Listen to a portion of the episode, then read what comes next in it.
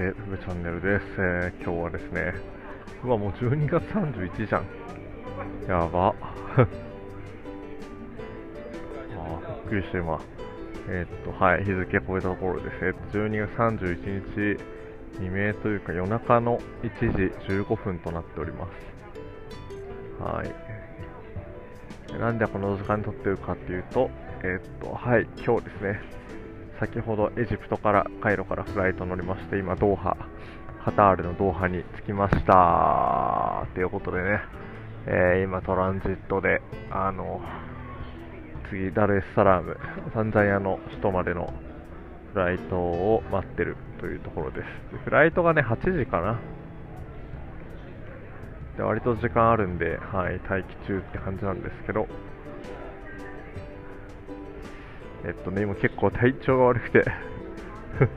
体調が悪いというか酔ってて、えっと、その話だけしようかなと思って、今、はい、ラジオを開けてるんですけど、あのね、えっと、まあ、端的に言うと飛行機の中でお酒飲んだらめちゃめちゃ気持ち悪くなったっていう話なんだけど、いや、やばかったなーてかもうまず飛行機でお酒飲むのやめようって感じ。最悪だった。まあ私まあね、結構なんか知ってる方は、はい、仲良い方は知ってると思うんですけど、お酒そんなに強くないですじゃないですか。私の妹はね、あの私のちなみに5倍ぐらい飲めるんだけど、なぜかこうそっちに遺伝子持ってかれてね、えっと私は、まあ強くないというか、まあ、弱い方かな。10人いたら、まあ一番弱いってことはないかもしれないけど、2番目か3番目に弱い方だなぐらいな感じですかね。もうお酒好きだし、居酒,、ね、居酒屋も好きだしね、あの飲むのは好きなんですけど、あのそんなに飲めないですっていう、あの逆にそんなに量がいらないのコスパがいいですって感じの人間なんですが、私は多分ね、フライトとお酒の、と私の相性が悪すぎて、で、なんかね、でも何が起こったかっていうと、えっと、フライト中に、えっと、大阪、まあ、ご飯、カタール航空に乗ったんでね、ご飯出てきて、で、一緒に、こう、飲み物出てくるんですけど、えーっと、ま、その時何しますかって言われて、まあ、フライトだしな、みたいな、まあ、ちょっと旅行気分、カタール航空久しぶりだし、せっかくなんかちゃんとしてやらに久しぶりだしなと思って、えっと、なんか飲もうと思って、で、何がいいかなと思って、あ、まあ、ジントニックにしようかなと思って、なんか最近ってやっぱエジプトとかもやっぱイスラムの国っていうのもあるから、あんまほとんどお酒飲んでなくて、久しぶりに飲むかと思って、ジントニック頼んで、飲んだら、まあ、ジントニック結構濃かったんですけど、そもそも。まあでも1杯ね、普通に。まあ濃い濃いめのジントニック1杯ね。それ割とまあ、なんだろう、スピード、スピーディーに飲んでしまったって感じかな。そしたらね、まあ、飲んだ瞬、飲んでちょっと経ってからもう結構、あ、酔ってきてんなーってぐらいの感じだったんだけど、まあ、そのまま眠りに落ちて、で、あの、起きたら、あの、もう、あの、到着してましたみたいな、はい、感じでですね。で、まあ、こんなご時世なんでマスクしてるんですけど、なんか、マスクの中よだれでぐちゃぐちゃなんだよね。あよだれめちゃめちゃ垂らして寝てんな、みたいな。はい。っていう感じで、うわ、気持ち悪い、みたいな。あ、結構いったなみたいな感じだったんだけど、あのね、でそれでね、まあこう、ボーディングというか、あの、はい、えっと、そこから降りるっていう感じになるので、まあ、立って歩いてね、こう、出口まで向かうじゃないですか。そしたら出口、あの、後ろの方に座ってて、あの出口って結構あるじゃないですか。ファーストクラスとなんかエコノミークラスの間ぐらいのところに出口があるじゃないですか。で、その辺りで、とか急にフラってきて、あのね、意識失いそうになったとか、一瞬失ったんだよね。で、膝から崩れ落ちて、膝打って、で、下唇ちょっと噛んでるんだけど、パンみたいになって。で、膝から一回崩れ落ちて、やばいみたいになって、で、あの、普通に、あの、CA さんに、あの、大丈夫ですか？みたいな、はい、OK? みたいな感じで、あの、ファーストクラスの椅子に一旦座らせてもらって、そう、で、そこでお水持ってきてもらい、なんか、なんかジュース飲んだ方がいいって言われて、なんかね、あの、パイナップルジュース飲ませてもらって、これめっちゃ気持ち悪いみたいな。で、そう、なんか向こうも、はい、OK? みたいな感じで、はい、sure? みたいな。I okay, like, did you have like these, like these symptoms before? みたいな。今までこんな症状症状ありましたか？みたいな。とか聞かれて、で、ちょっと私はもうなんか頭半分いってるから、Yes, I had, like, I got drunk みたいな。ああ、アルコール today? みたいな。すげえ情けないけどね。え、I had a, when I, when I was in the flight, actually, it was kind of bad, like, to take alcohol for me とかって、なんか、そんな感じのことを言った気がするんだけど、そう。で、なんか、こう、なんだっけ、Do you remember? みたいな。Do you remember? Did you almost, you were almost like faint? みたいな感じで、でも私も覚えてるの、Yes, I remember みたいな。その頃ぐらいからだんだん意識がはっきり、なんかね、1分ぐらいやったけど、1、2分ぐらいやったけど、座ったらだいぶ良くなったんだよね。最初倒れた瞬間、マジ最後だったけど。そう、Are you going to where? みたいな感じで、What's your name? みたいな感じで聞かれて、まあ、鈴木ってことやったら、あ、もうね、調べてくれて、Are you going to Dar es Salaam? みたいな。そう。Yes, みたいな。Are you sure? Can you go there? みたいな。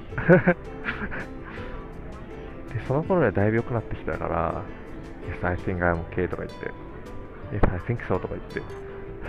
で、えっと、タラップをそのまま足で、自分の足で降りてですね、これ後で膝とか痛くなってんのかな？一旦大丈夫。一旦今んとこ、傷とかほぼないけど。で、超 OK みたいな感じで、タラップ降りて、たまたまそれがダイレクトでさ、タラップから、あの、飛行場に繋がってるやつじゃなくて、あの、バス乗るやつだったから、バス乗って、そのまま壁にもたれかかりながらバス乗ってて、うわ、これやべえな、吐きそうだな、とかって思いながら、こっからはまあ普通の、めちゃめちゃ寄ったぐらいの時だよね、の感じかな。やってとかって思いながら、バス降りて、で、しばらくちょっとその辺でうずくまり、はい。私も気持ち悪く、なんかあんまり吐けない人なんだよね。まあ、あとなんか、空港で指突っ込んで吐くのもやばいなと思って、だかコロナ疑われてもあれだしなと思って、まあ、このままちょっと我慢していこうと思って、で、トイレ行って、普通に、ちょっとお腹痛かったんでトイレ行って、っていう感じだから、その頃だいぶ収まって、今に至るって感じですかね。でね、もうちょっと、うわ、やばと思って、で、まあなんか、調べてみたんだけど、まあ、飛行機に乗ると、まあ、2倍ぐらい酔いやすくなるらしいんだよね。なんか、諸説よる。なんか、でらしい。ANA の公式サイトがね、書いてあった。なんかね、まず気圧が、なんか0.8気圧、地上って1気圧なんだけど、で、あの、もちろんね、あの1万メートルとかにいると、もっと気圧、本当低いはずなんだけど、飛行機なんか調整してもらってて、でも0.8気圧ぐらいらしいんだよね。あと、血中の酸素濃度がなんか低くなるから、結構そのなんかアルコールを分解するスピードが落ちるんだって。一気に飲むと来ちゃうんだね。そう。いやでもこれ複合要因。私多分だからその、まあ、昔もそういうのあったから多分飛行機とアルコールの、まあ、4因1ね。4因1飛行機とアルコールで私の相性が悪い。まず飛行機とあ飛行機に乗ってる時にアルコール飲むと酔いやすいっていうのがま4因1かで2つ目は多分私は結構それが回りやすい体質なんだと思う酸素の濃度とかなんか知らないけどそう。で、3つ目は、なんかあんまり水飲んでなくて、結構脱水症状っぽくなりやすかったとか、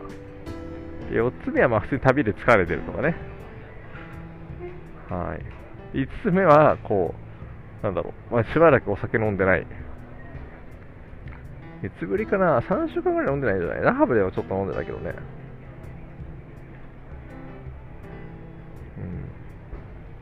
うん。2、3、2週間ぶりくらいかな。適応飲んでなかったね。私あんまお酒別に飲み会とかさっていらない人だからな。っていうのがあってですね。いやそういうのがやたあって、やばかったななんかでも本当睡眠薬とか入れられたらあんな感じで落ちるんだろうなってぐらい一気にかくってきたね。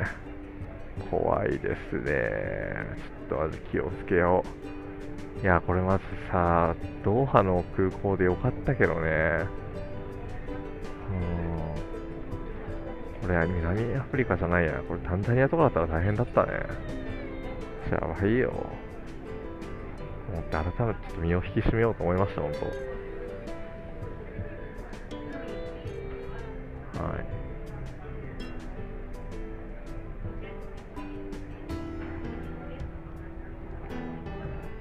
ていう出来事がありましたっていうのが一つと、え、っと、なので今、はい、ドーハのラウンジというか、あれか、ドーハの普通にこうね、待機のところにいるんだけど、まあ、ドーハ、カタールってすごいトランジットというかね、ハブ空港として有名なんで、あのね、カタール航空のね、あの、はい、メインの空港なんで、あの、めちゃめちゃ綺麗だし、めちゃめちゃ広いですね。でね、ただね、1個不満なのが、こうプライオリティパス私、楽天カードからあの会員特典を持ってるんだけど、ラウンジね、ドーハ、まあ、ファーストクラスとかなんかいろいろ、いろんな航空会社があるんだろうけど、ラウンジがね、無限であるわけ。7個ぐらい。7個、8個ぐらいあるの。で、ラウンで、私の使い、プライオリティパス使えるラウンジ2つあるんだけど、えっとね、まず私が寄ってるせもあるんだけど、そこにたどり着かない、遠すぎて。で、えっと、2つラウンジあってね、1個目が、あの、寝室みたいになってるスリーピングラウンジみたいなのがあって、まず、わちょっともう気持ち悪いし寝ようと思って、えっと、そのスリーピングラウンジに行ったら、あもう満室なんだって。で、2時、今12時過ぎぐらいだったんだけど、えっと、その、行った時は12時過ぎぐらいだったんだけど、あ、やべ次開くの2時ですっていうのと、なんかお金かかりますみたいな。え、パス持ってんのにみたいな。そう、でもなんかそういうものらしいんだよね。あーって思って、結構並んでるしな、みたいな。一旦いいかと思って。でもう一個ラウンジあるの知ってたから、もう一個のラウンジの方目指してたもう一個のラウンジがなんか人によって、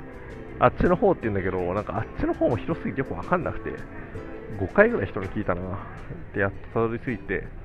入ろうとしたら、なんかそのラウンジはね、プライオリティパスワード2時からしかダメなんだって、夜中の。っていうなんか、謎ルールがあってですね。あの、今なので、あの、普通の椅子に座ってますが。はい。ラウンジでお水とかね、飲もうかなと思ったんだけど、ちょっとラウンジまだ入れないからお水買わなきゃと思って、そう、コスタコーヒーっていうね、あれどこなの？アメリカ？イギリスでよく見たな。エジプトでも見たけど、コスタコーヒーのね、あのカウンターがあったので、コスタコーヒーでお水売ってたんで、えっと、エビアンのなんか1リットルバージョンみたいなの買ったらね、700円ぐらいでした。高とか思って、もうでもいいやと思って はい。お水1本700円ですけど、まあでも、ここ空港価格と同派価格なんだろうね。あでももうちょっと今お水飲まなきゃダメだからもう一旦いいやと思って、はい。特にチョイスはなかったですね。はい、眠い。というわけで、マジでね、はい、そしてダレッサラーは結構、足上がないからな。まあちょっと探り探りですね。まあ、初日はね、お昼ぐらいに着いて、で、その後宿に行くんですけど、まあ、そこはタクシーは結構本当に危ないらしいんで、まあ、あの、で、幸い Uber が取ってるんで、あの、Uber を使って一旦、はい、宿まで行きますと。で、Uber で宿まで行って、で、そうだね。で、幸いね、なんかこう、あの友達が友達を紹介してくれて、あの向こうの状況とかね、ちょこちょこ話聞けるかなとかって思ったりしてるんだけど、レストランはね、どこまで観光するかだな。そして宿行って、で宿のスタッフの人にいろいろ聞いてみて、ま、そう夜の外出はマジでやめた方がいいっていろいろ書いてあったからやんないようにするけど、まあ、昼どこまでやっていいかなみたいなね、ここだったら安全だよとか、はい。あとエジプトでね、あの宿泊まってるんだけど、その宿の人がね、まあいろいろ旅行詳しくて、あの、その、なんだろう、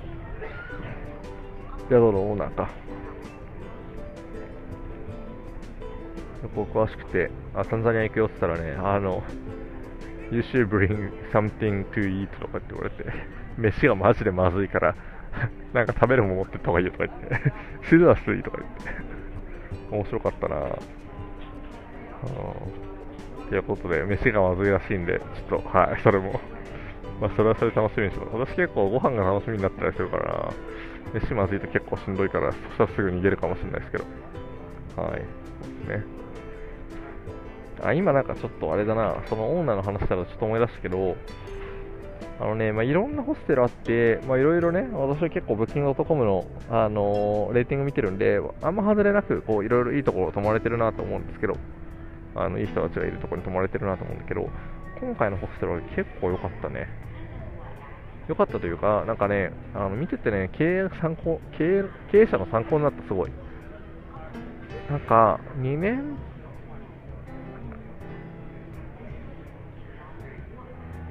そうね、2年前ぐらいにオープンしたって言ってたかな。うん。エジプト人のオーナーで、あ、ごめん、話飛んじゃうけど、エジプトってちなみにさ、2012年ぐらいにアラブの春っていうのが起こってて、あの政権転覆してね、その時までこう大統領だった人が二十何年間かな、独裁政権を持ってて、えー、ムバラク大統領かな、でその人の政権が転覆して、革命が起こったのがたった10年前なんだよね、よく考えると。まあ、とても反抗地だし、私はほとんど危険を感じなかったんだけど、あのー、いや、10年前革命起こってるんだな、みたいな。10年前とかめちゃめちゃ銃撃戦とかしてるからね、広場とかでね。革命広場みたいなところも結構近くにあって。わあ、そっか、そういう国か、10年前って思って、なかなかでしたね。で、そのオーナーも、なんかその10年前とかにね、あの旅行業、旅行エージェントみたいなのあの自分で会社やってて、ただもうエジプトだともうエージェント業とかやってらんなくなったから、ブラジルに行ったんだって。で、ブラジルで何年か過ごして、ブラジルの観光客をエジプトに連れて行くみたいな感じで、あのそういうことしてて、で、ポルトガル語をそこで一気に勉強してみたいな。結構、だから努力家だし、なんか真面目なんだろうね。真面目だし、でも、まあ、すごいいい人だったけど、っていう感じ。だからほ、まあ、ホテルも、なんかね、3割ぐらいはね、ブラジル人だったね。ポルトガル語を喋る人たちが多かった。なんか、当時の骨とか、ウェブサイトかわかんないけど、なんかそういうので来てるんだと思う。で、なんかすごいね、スタッフもみんないい感じだし、なんか若い大学生の男の子2人と、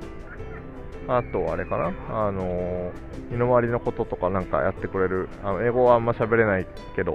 こうなんか食事作ったりとか洗濯したりとかするような、えー、とお姉さんが1人と。そう大学生2人はすごい英語上手だったね。そう。っていう結構若いメンバー集めてやってて。で多分そのオーナーの人が結構お兄さん的な感じで。でも結構いろいろ参考になったなマジで。なんかすごいね。マネジメントもうまいしお客さんとのリレーションもすごい上手だったりするんだよね。なんかでなんだろうマネジメントとしてていうかお客さんのことの距離感の取り方っていうとしては、まあ、彼もねこう夜勤とかしてないから、まあ、基本的に、まあ、日中だけちょこちょこ来るって感じ、他のトラベルエージェントの仕事もしてるから日中なんか10時から12時いてとかあのまた5時から7時いてみたいな感じで、まあ、ちょこちょこ見回りに来ますよって感じなんだけど来たら必ず全員のお客さんにあの話しかけて、まあ、特に私の場合は日本人だからこんにちはみたいなその国の言葉使って話しかけてなんか全部大丈夫みたいな、なんか不安なことないとか、で、毎回聞く。すごいそうだよ。偉い、偉いなと思って。で、なんか結構本当に率直にフィードバック欲しがってて、あの、なんだろう、なんかあったら言ってみたいな、すぐすぐ改善するから言ってねって、なんか結構すぐ言ってくれる感じ。嫌味とかなんか本当に言ってくれる感じかな。だし、あとはなんか、あ、そう。で、あとやっぱ彼らにとってね、いやなんか、まあ、この旅して思ったのは、まあ、いろいろさ、ホテルのブッキングサイトあるんだけど、ホテルズ .com とか、エクスペリアとかあるんだけど、ブッキング .com が結構やっぱね、あ特に安宿はもうブッキング .com が一強だと思った。ここも使ってるんだけど、ブッキング .com だね、本当に。あとなんかユーザーとしてもやっぱすごい使いやすい。あの、レビューもめっちゃ集まってるし、キャンセルとかもすごいしやすいし、あのー、ね、UIUX がすごいんだよね。れはめちゃめちゃホテル、まあ、すごい一強だよ。ね。あと、ロイヤリティプログラムみたいなのがあってね、そういうディスカウントも効くし、あのもう、めちゃめちゃブッキング .com 愛用してるんだけど、でブッキング .com はだから、これ、レーティングすごい大事で、10段階評価なんだけど、私もね、まあなんか、こう毎回、宿取る8以上とか、星、レーティング8以上とかで絞り込んで、ね、やってて、で、まあ、コツとしては、結構あれかな、コストか、ま、9以上は結構いいね、本当に。9点いくつとかだとすごい、あの、基本綺麗だし、あんまり complain することないなっていう感じ、うん、そこが多いかな。で9以上だとよくて、あとなんか、レーティングだと口コミ件数かな。なんか、10件とかだけ口コミがあるところで9以上とか割とそうなりやすいんだけど、そうじゃなくて結構ね、口コミ件数何百件とか集めてるけど、9とかなってるところは、まあ基本信頼できるなって感じ。まあなんかこう、シャワー水出ない、シャワー出づらいとかさ、あとなんか寒いとか、あの、Wi-Fi 遅いとかそういうのはあるけど、基本なんかまあ、あの楽しく滞在できるなって感じがしてます。まあ、私結構そんなこう、こだわりなかったりするんで、っていう感じかな。で、逆になんか9.8とかなってくると、ちょっとね、あまあ、件数がそもそも少ない場合が多いのと、あと結構、なんかオーナーがなんか絶対10回転みたいなのがプッシュしまくってるパターンも多くて、逆にこうそういう感じだとちょっと微妙だったりするから、結構件数が集まってるけど、9点そこそことか8点台後半とかだとすごい間違いないなっていう感覚があります。で、そのオーナーもね、なんかその、そう今までも結構、なんかいろんなホステルで、なんかブッキングとかも書いてねみたいな感じだったんだけど、結構ね、なんかしつこく、なんかめんどくさい感じで言ってくる人もいるんだけど、その人は結構なんだろう、カジュアルに、あの、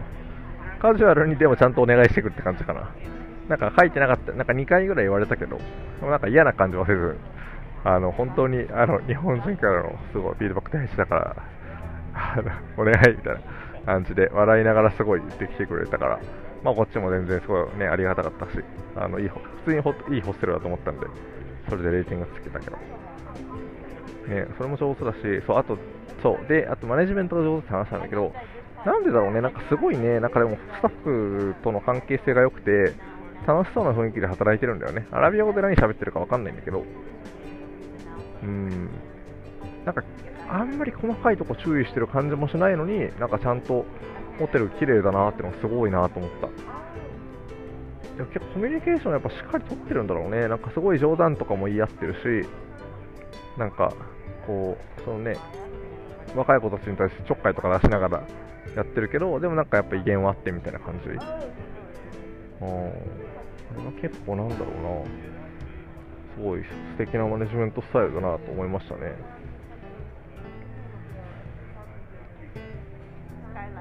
うん。あんまりなんか怒ったりしてるの見たことなかったな。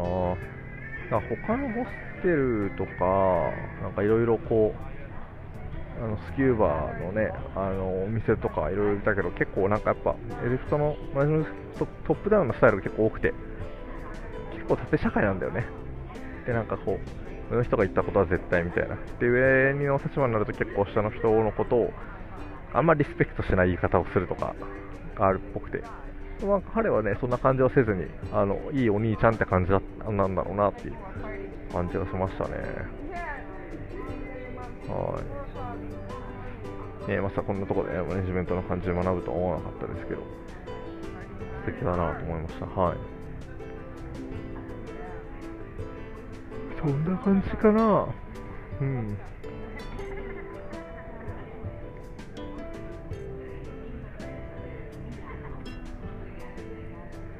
あとは、えっと、ランダムだけど、昨日のことで言うと、昨日はシングっていう、あのね、映画、シング2っていうのが出たんで、シング2見てきました。めっちゃ面白かった。私、シングも好きなんだけど、あの、やっぱ歌、ミュージカ動物がミュージカルやるみたいな感じだからね。まあ、話はシンプルだけど、あの、とても歌を楽しんだし、あの、その中でも結構感動してうるっとくる場面もあったしね。私はシング好きだな面白かったね。はい。っていうのと、えっと、ちょっとね、タンザニアは川にビビってて、あのマラリアデング熱が本当に怖いので、あのー、ですと。で、なんかたまたまね、入ったお店で蚊取り線香売ってたから蚊取り線香買ったのと、あとは、あの、なんて言ったらいいの？寝袋か。なんか寝袋結構高いから、うって思ったんだけど、寝袋じゃなくて、なんか寝袋なんだけど、こうなんか、綿が入ってないみたいな。別にあったかくないけど、なんかこう、頭までかぶって寝れるみたいな。そういうなんか薄いセットがなんか2000円弱くらい売ってたから、アウトドアショップで。あ、これ買いだなと思って買いました。そうするとね、こうなんか、あの寝てる間、蚊に刺されなくて済むし、あと、なんだろう、布団の上とか敷いてね、そのまま寝ちゃえば、なんか下のダニとかも気にしなくていいよくなるんで、あ、これはいいなと思って買いました。あれはまあいい買い物だったかなと思う。なんか寝づらくなかったらいいけどね、またね。タンザニアがまた暑いんだよな。からこうね、半袖で痛くなっちゃうけど、ちょっと長袖長ズボンでいた方がいいんで、絶対ね。はい、ちょっと、肌の露出は気をつけなきゃな。ね、結構ビビってるけど、まずキーウで終わったらそれが一番いいからね。気をつけようと思います。こんな感じかな、今日は。はい、というわけでこの後、ダルエストラムについて、あの、またあれかな、もし無事でいれば、また宿とかでちょっと放送っていうかね、収録しようかなと思いますので、はい、また次回も楽しみにしていてください。というわけで以上、ハイ、メブチャンネルでした。ご清聴ありがとうございました。